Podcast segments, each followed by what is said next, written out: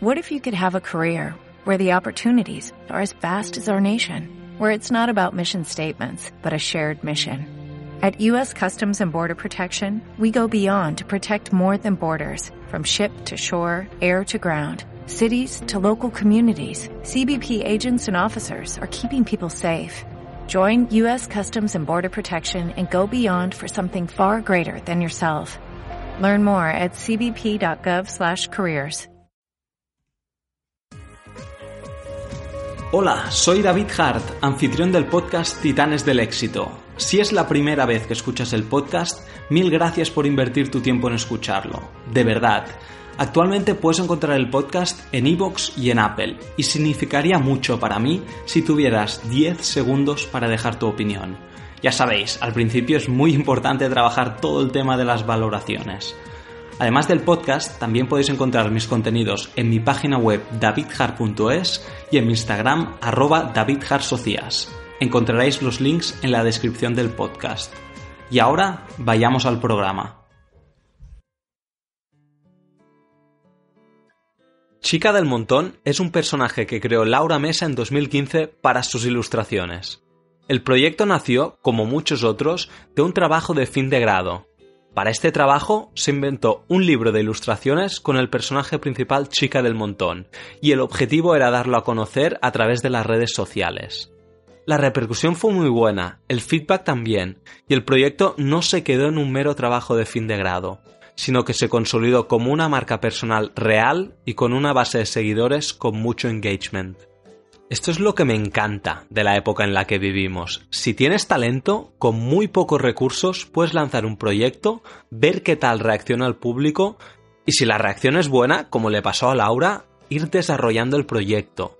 A todos los que estáis escuchando este podcast, en especial a los que os dedicáis a la ilustración, cread vuestra propia marca personal en Instagram. Hay muchas oportunidades en este entorno. Una de las cosas más importantes que me transmitió Laura en el podcast es que no todo siempre es bonito, siempre hay altibajos y hay que adaptarse a las circunstancias. Ella sabe que el mercado está difícil, que hay mucha competencia, pero al final ella se centra en lo suyo y aprovecha todas las oportunidades que le van saliendo.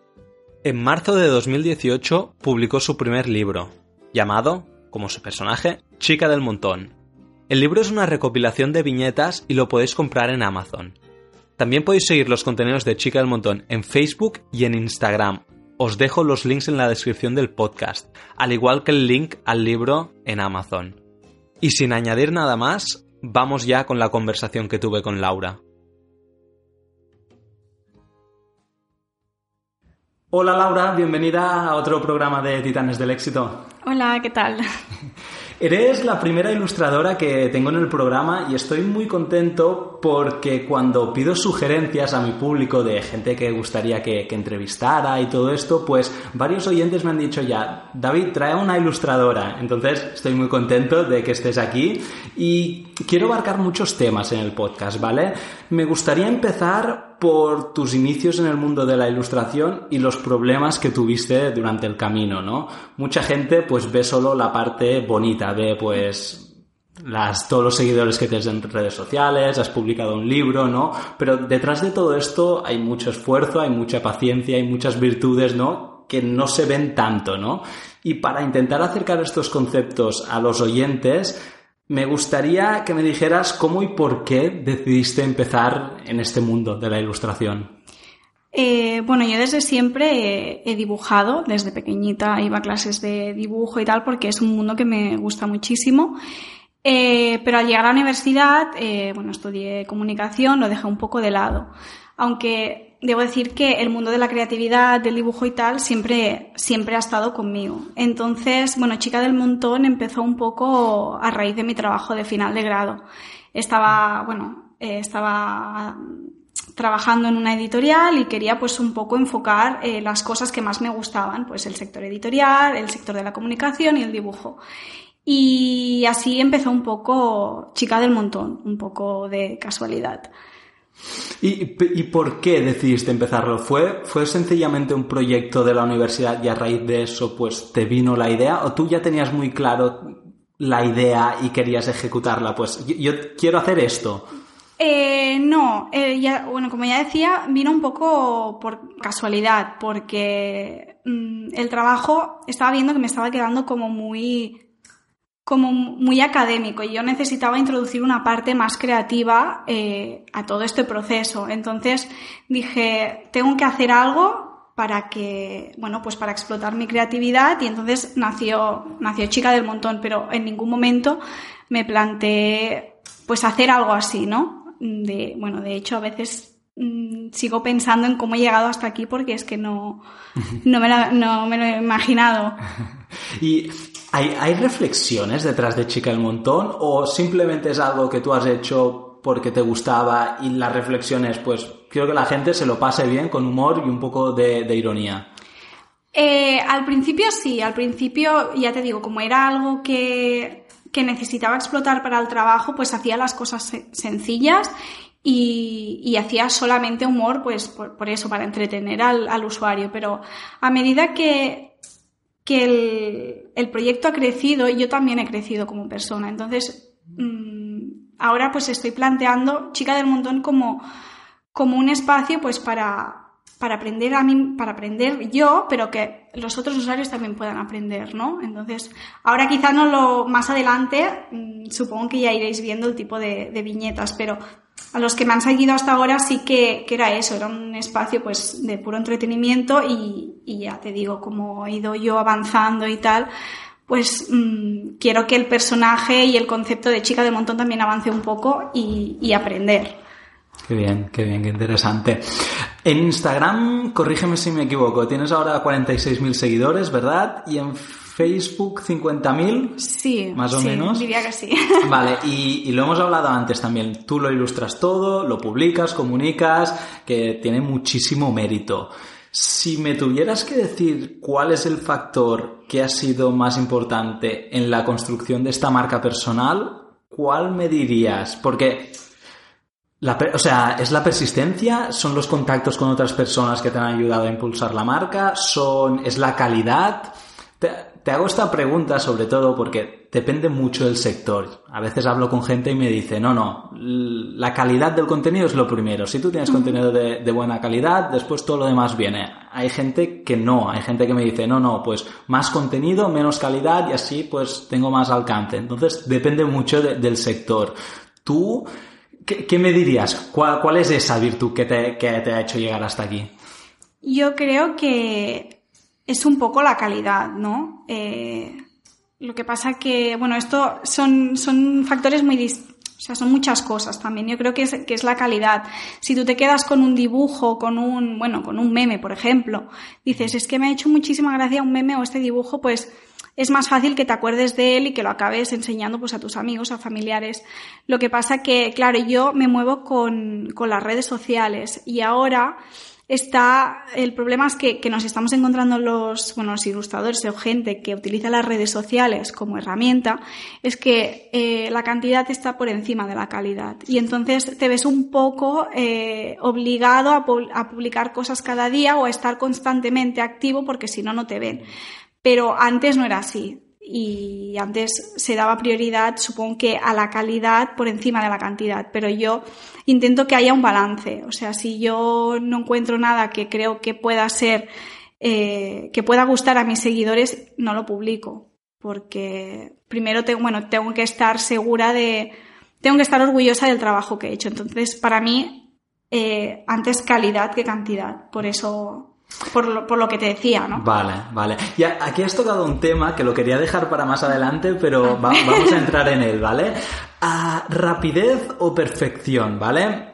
Te comento por, qué te hago esta pregunta. Yo en mi sector, más en el sector de los negocios, y como soy yo, sí que priorizo más la, la rapidez, en el sentido de prefiero tener algo pues que esté 80% bien y que tarde 5 horas en hacerlo, que no esté pues un 100% bien y tarde 12 horas en hacerlo, ¿no? Porque en mi sector y, como yo trabajo da pie a esto.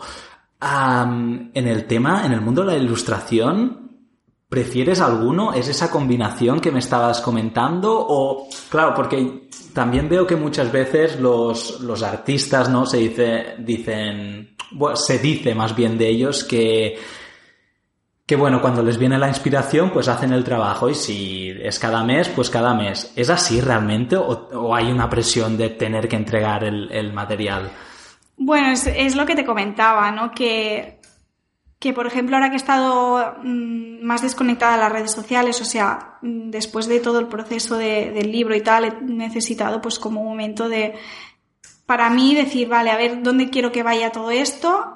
Y, y sí que en este momento que me he tomado, pues eh, he perdido pues, o seguidores o, o la gente ya, sí, o la gente no, no está tan enganchada, chica del montón. Entonces, yo creo que tiene que ser una, una cosa de 50-50. Tienes que ser rápido, pero también tienes que aportar una calidad a tus, a tus seguidores. Y entonces, por ejemplo, yo esta semana tenía planificado unos contenidos y ayer salió que salían, se habían reunido las Spice Girls. Y mm. entonces, eh, bueno, más quiero hacer una sección de que se va a llamar Chicas del Montón en, en, en mis redes y quiero ilustrar a, varias personas que, bueno, a varias chicas que hayan, pues que sean importantes para, pues, en algún ámbito por alguna cosa. Y entonces, esto lo tenía planteado como algo del futuro y, claro, salió la noticia de las Spice Girls se vuelven a unir. Entonces, para mí fue como, ¿lo dejo pasar o aprovecho y, soy rápida y, lo saco a la luz? Entonces, sí que es eso, es lo que te digo, que tiene que haber un 50-50, eh, pues para... La rapidez eh, hace que, que puedas conectar con, con tus seguidores porque te ven que estás al día y dices, ostras, está saliendo esto y es que la ilustradora esta ya me está haciendo el gag del momento. Entonces, es un poco... Y es elegir el momento, ¿verdad? Cuando toca ir rápido y cuando puede, no hace falta tanto. Vale, genial.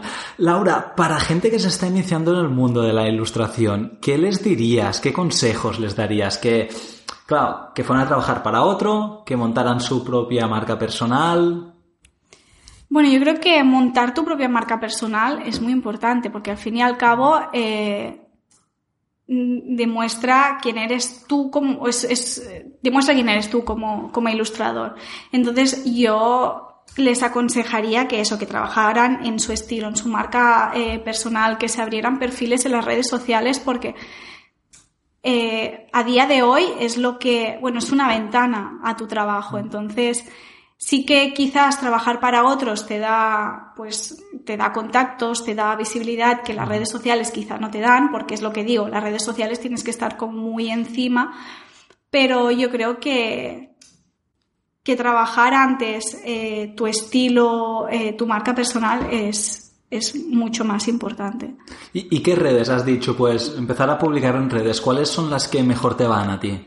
Eh, pues yo estoy en Facebook y en Instagram y creo que la mejor es Instagram sin duda porque es de consumo rápido, las, las imágenes son muy visuales, o sea, es todo por imagen, es todo mm. muy visual y, y yo creo que es el escaparate ideal para, para cualquier artista.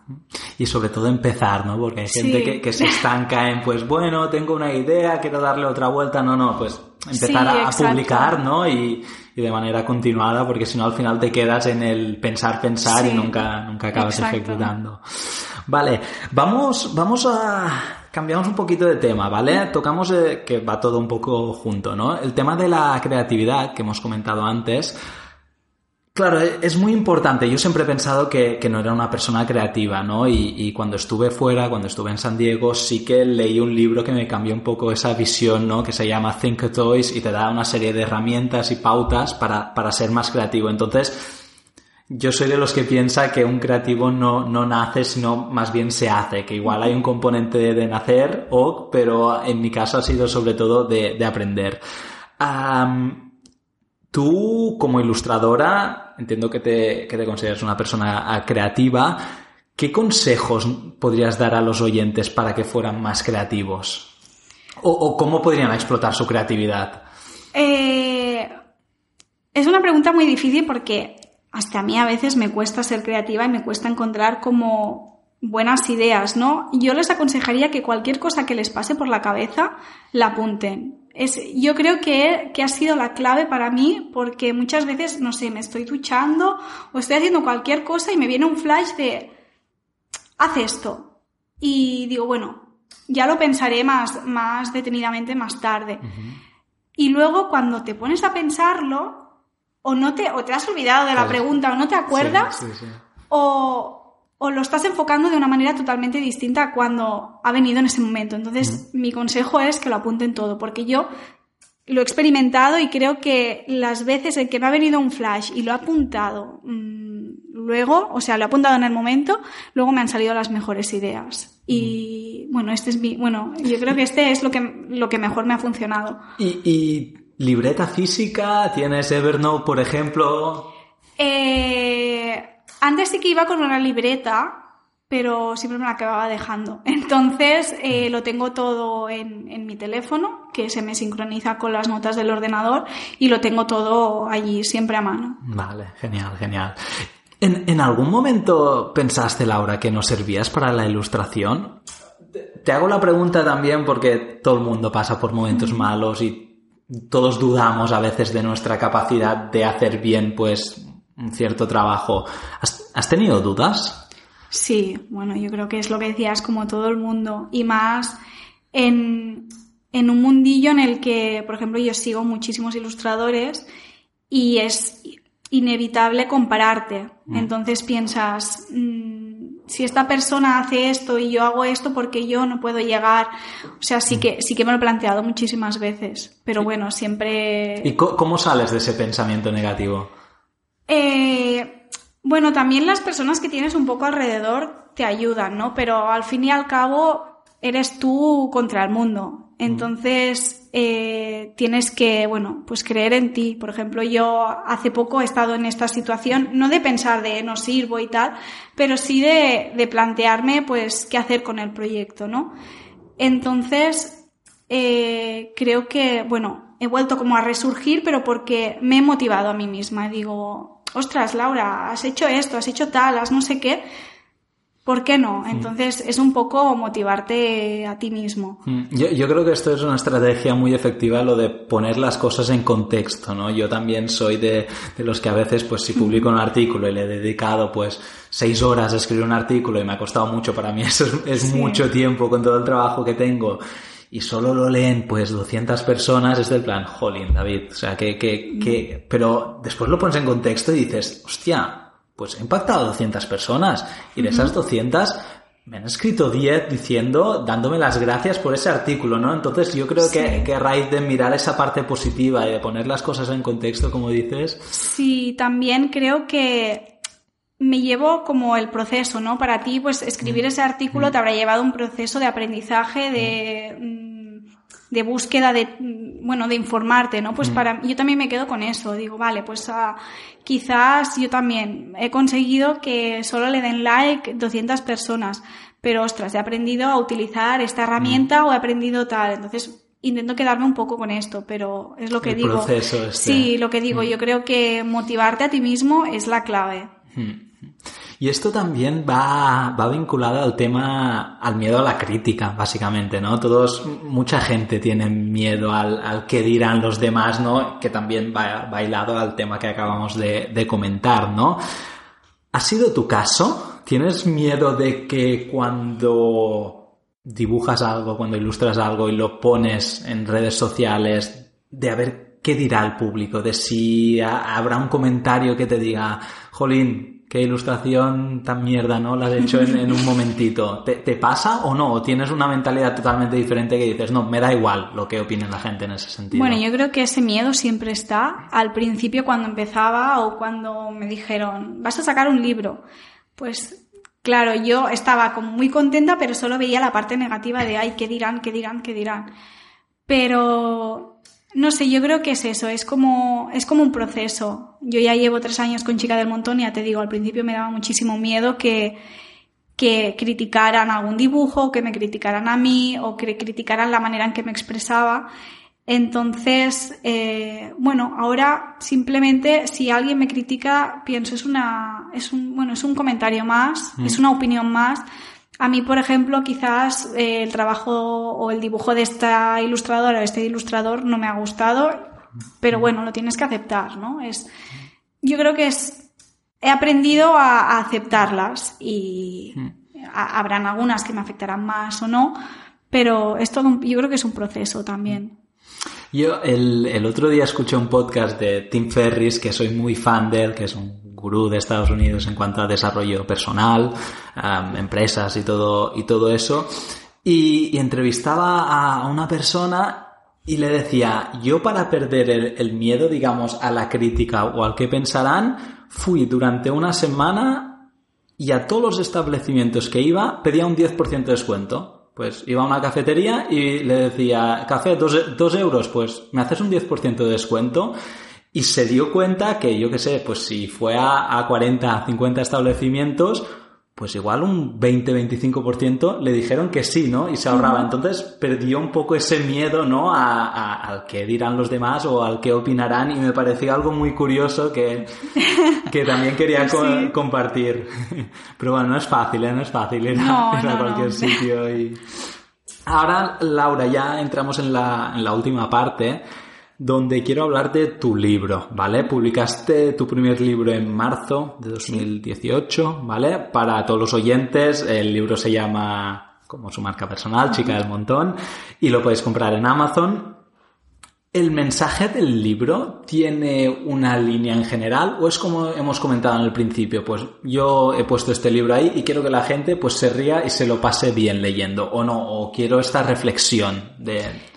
Eh, bueno, creo que tiene un poco, un poco de todo. Sí que es un libro, pues, para entretener, para que, para que la gente se divierta, pero luego también tiene una que para mí ha sido uno de los mayores aprendizajes que he tenido con Chica del Montón, que es de el reírse de uno mismo y de las pequeñas desgracias que tenemos en nuestro día a día, ¿no?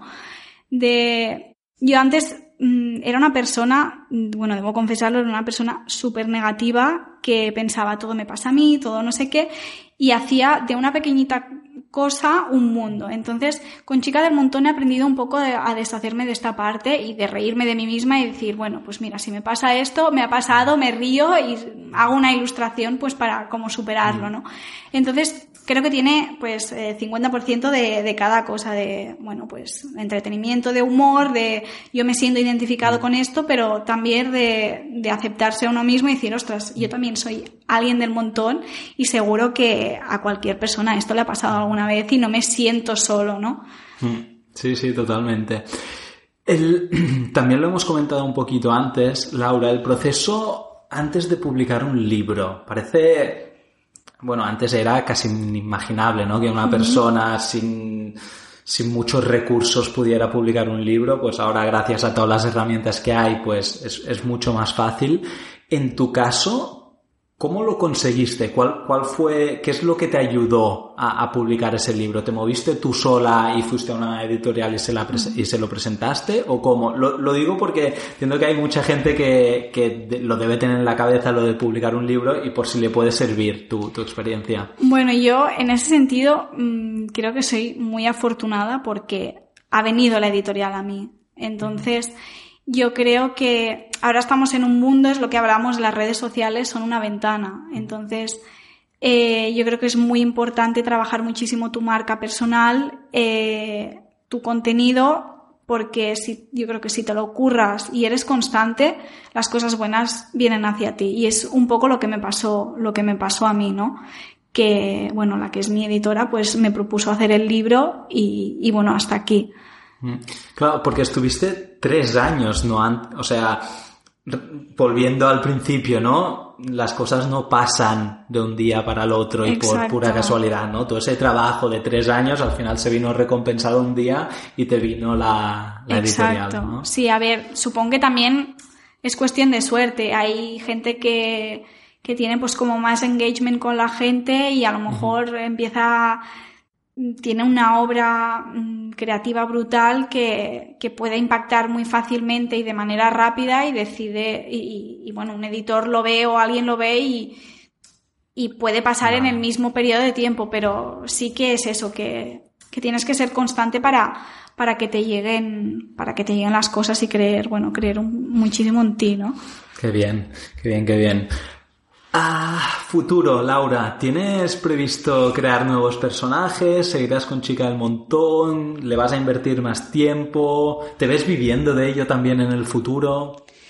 Eh, bueno, ahora mismo es lo que te decía, que dado, después del parón de la promoción del libro y todo, eh, he decidido tomarme un tiempo también para pensar dónde quería que llegara este proyecto. Entonces, le he dado una vuelta y ahora, por ejemplo, eh, bueno, hasta ahora me, solo me basaba en Chica del Montón, en el personaje de Chica del Montón.